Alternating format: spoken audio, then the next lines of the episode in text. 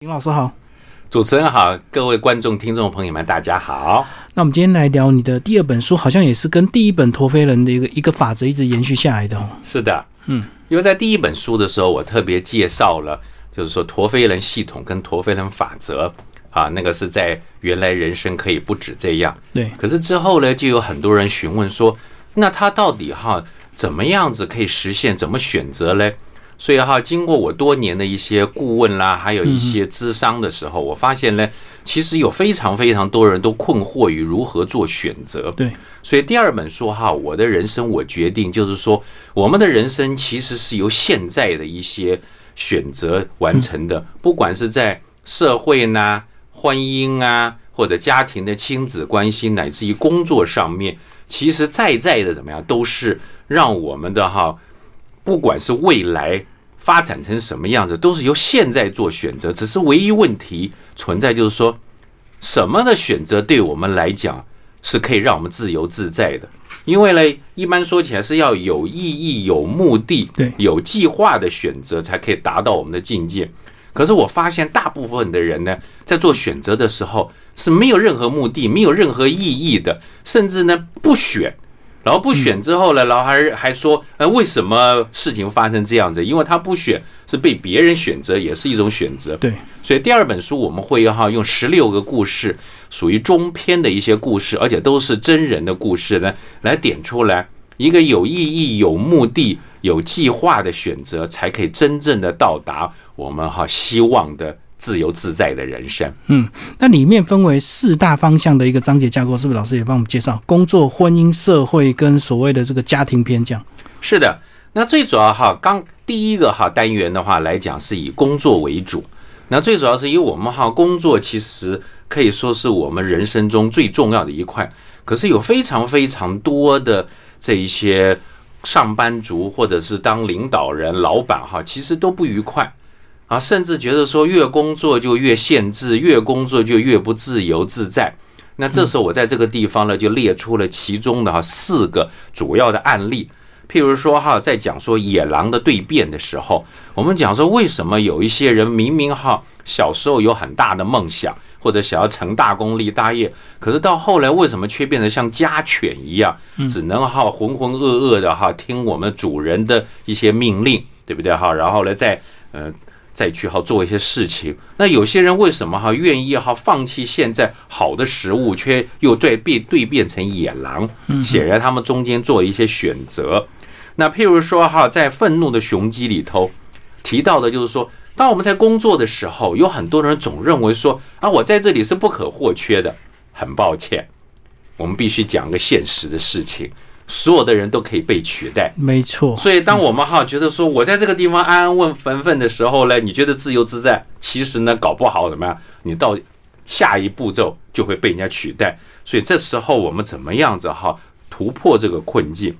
乌贼的无奈就会讲说，有时候我们在工作的时候，老是会碰到有一些哈这种含沙射影哈，含血喷人，就像乌贼一样哈，偷偷来偷袭我们的同事。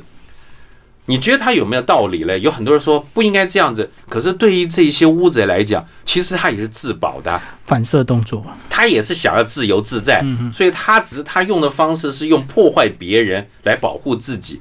那问题来了，如果他老是破坏别人的时候，他自己是自由自在吗？不一定哦，说不定他一直也防着别人来对他下手。那最后的来讲的话呢，譬如说是在跳蚤的天空。这个呢就很有意思。我们大部分的人哈，在工作里头每天浑浑噩噩的做，然后上班下班都觉得没有感觉，就很像是一个不会跳的跳蚤。嗯，没错。那为什么会变成这个样子呢？就很简单，我们可能丧失了我们的理想、我们的抱负、我们的热情。这可能是因为我们的主管或者我们自己。那如果主管碰到像这样子哈，每天在地上爬的跳蚤叫爬蚤的话，有没有办法让它重新跳起来呢？嗯，是有的。那这时候呢，不管是当事人或者是主管，都可以用一些方法来做给他。这个是代表是工作上面。嗯嗯嗯。那当然，我也在婚姻里头有提到一些哈，也有四个最重要的哈一些案例。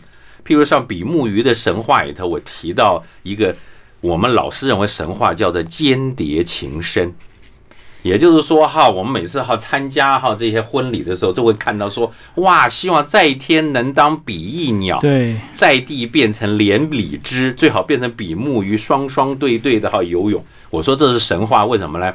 因为比翼鸟每个都只有一个翅膀，如果有一天他们吵架了，两个哈翅膀哈互相吵架，请问一下能飞吗？所以他们我常常讲说，也许不能把它当比翼鸟，但是当比目鱼可以。为什么？因为比目鱼是两两个比目鱼哈一起游。它们还在一起的时候比较省力，可是有一天忽然有一只觉得说，嗯，不行的时候，它就可以游开来也没关系。所以这个代表什么意思？代表婚姻里头选择很重要的是，不是你泥中有我，我泥中有你，而是呢，当我们必须要在共同的目标之下才有办法前进。是啊，这是很重要。譬如说哈，我们在所谓的落单的鸳鸯里头，我们常常话会碰到一些描，我描述了就是说像家暴，其实鸳鸯不是。真正的美满夫妻，嗯，鸳鸯其实他们之间是很凶暴的，而且是有我们只看的时候好有一夫一妻，其实他并不是哈很和蔼，他们常常打架。只是万一哈在婚姻头碰到了家暴的时候，我们要隐忍吗？还是我们要给他掀出来呢？这跟我们的选择就有关系了，对不对哈？那这里头哈野猫的诱惑是最有意思的，为什么呢？因为你也知道哈，当我们哈在婚姻里头，如果常常被哈另外一半奚落、冷落，甚至咒骂、哈批评的时候，我们自尊心降低的时候，有时候我们会到外面去寻求一些自尊。嗯，就好比哈，如果有一只家猫在家里头，明明它哈过得好好，你每天打它骂它，它可能一气之下就逃走了。对，虽然它可能很羡慕哈野猫，它希望出去，但是不过呢，在外面真的打野食之后，也不一定好。对不对啊？所以这就是为什么有很多人总觉得说，哎，在婚姻里头，为什么妻不如妾，妾不如偷呢？因为并不是说他有新鲜感，很可能就是结了婚之后，他们之间的互动产生了一些自尊的丧失。他觉得说，在外面的时候才能得到哈一些呃，不管是称赞还是什么。所以这时候要讨论说怎么回事。野燕的迷思就讲的说，我们到底会不会有可能因为？某一些哈感情上面的取舍两难，比如最简单的，有一句话叫做“天堂就在得不到的地方”。嗯，所以哈有些人结了婚之后就觉得说，那个没结的才是最好的。我懂，得到之后就不珍惜。所以呢，常常就会看着说，哇，如果当初不娶这个或不嫁这个，那个多好。那万一那个旧情人或者是你认识的又出现的时候，你该做什么选择？是因为我们常常讲说。如果你去让理那这个情感哈被冲脑袋被情感冲昏了头，那这时候我们想想看，现在选择会不会让以后身败名裂嘞？嗯，这时候就是一种选择。那在家庭片里头哈，我们又选择了所谓的呃 case，像徘徊的孔雀、折翼的鱼鹰、渡牛的抉择，还有海鸥的期望。这里头最主要是讲说，第一个在家庭里头，父母亲。千万不要落入所谓的直升机父母或海鸥父母。直升机父母就是对所有的小孩子一举一动都监控的一巨细靡遗。哦，用很高的角度来这个一览无遗，这样。对，这就要像是一个像是一个直升机啊，在上面看呢。那海鸥的父母会是怎么样？就是说他平常不管，就像海鸥，平常你不去理他，OK。可是有一天啊，你出了包了之后，小孩出了包之后，那些父母亲就哇。就在拼命要说：“你为什么这样子？然后还打骂的，就好比海鸥，你如果不理它，有一天你惹了它了之后，它啊，它那么叫，嗯，那这样子也不对。可是还有一种父母更可怕，叫做割草机父母。什么叫割草机父母？就是说只听我的方式，我就像割草机上拨过去之后，所有的都平头。嗯，那这是父母亲自己要提醒自己，不要变成自负。可是身为子女也是一样。”当我们抱怨父母亲不给我们自由，不给我们哈，呃，这个随心所欲的时候，请问一下，为什么？嗯嗯，你有什么条件可以这样要求？你是自立自强了吗？还是你只是在家里头只是当那个寄生虫，然后你要求自由了？你确定你你哈不听父母亲的，你到外面去就能得到你要的吗？这个其实是双方面要取得某一种共识，而不是说我就是想要这样子，你要怎么样？这双方面都不行，所以在这个哈家庭上面来讲，你要就讲说我们在做各种选择的时候，一定要特别注意，就是说现在的爽或现在的自由自在，不一定是代表未来是这样子。父母亲跟子女都要得到了一些所谓的共识，或者取得某一种的选择上面的原则。嗯，那最后呢，在社会篇里头来讲的话，主要讨论的是四个议题。第一个议题哈叫彩绘的归宿。就是说，我们现在哈有非常多的年轻人，有一个现象，就是不知道哈该做什么事情，就像一个彩蝶在花里头到处飘，这个也不错，这个也很好。现在美其名叫做斜杠，嗯嗯嗯，也就是说，哦，你做这个事情也可以做那个事情，也可以做那可以。但是我们常常讲嘛，贪多嚼不烂，滚石不生苔。对，也就是说，听起来这是好像老套的，可是真的，你要经一个东西，你一定要花时间呐。可是你这也沾一点，那个沾点，然后到最后说啊，这都不是我要的，那你要什么东西嘞？就好比蝴蝶，夏天很开心的到处去沾花惹草，对不对？可是到冬天，它没有任何的这个储粮的时候，不就死了吗？它就不像蜜蜂一样，至少它有储一些东西。所以呢，我们在做任何的工作上面选择的时候，一定要注意是有目的、有意义的。那譬如说哈，我们这里头提到说，迷航的鹈鹕提到的就是少子化，嗯。很多的人哈怎么样？这夫妻哈不再生小孩，可是呢，我们哈在亚洲又有一个奇怪的现象，就是说不生小孩的时候呢，他们不愿意去养别人的小孩。嗯哼。可是，在国外哈，很多你发现他们会领养哦，或者是会参加某一种团体哈，去去认很多很多的那个他们不认识的小孩。很多哈这个亚洲的父母就觉得说，如果我不是我的血亲。就不是我子女，其实这是不一定是对的，因为幼无幼以及人之幼。其实有时候虽然我们不生小孩，也许的是我们的选择，因为生了小孩之后，我们的生命可以得到延续。但是如果呢，我们可以把我们的这个呃没有子女的这一个思想，可以哈扩大到别的身上，就是说，虽然我没有生养。但是我可以去教育别人的小孩的时候，其实我们的影响力就影响到对方。嗯，那我们的生命也是永恒的。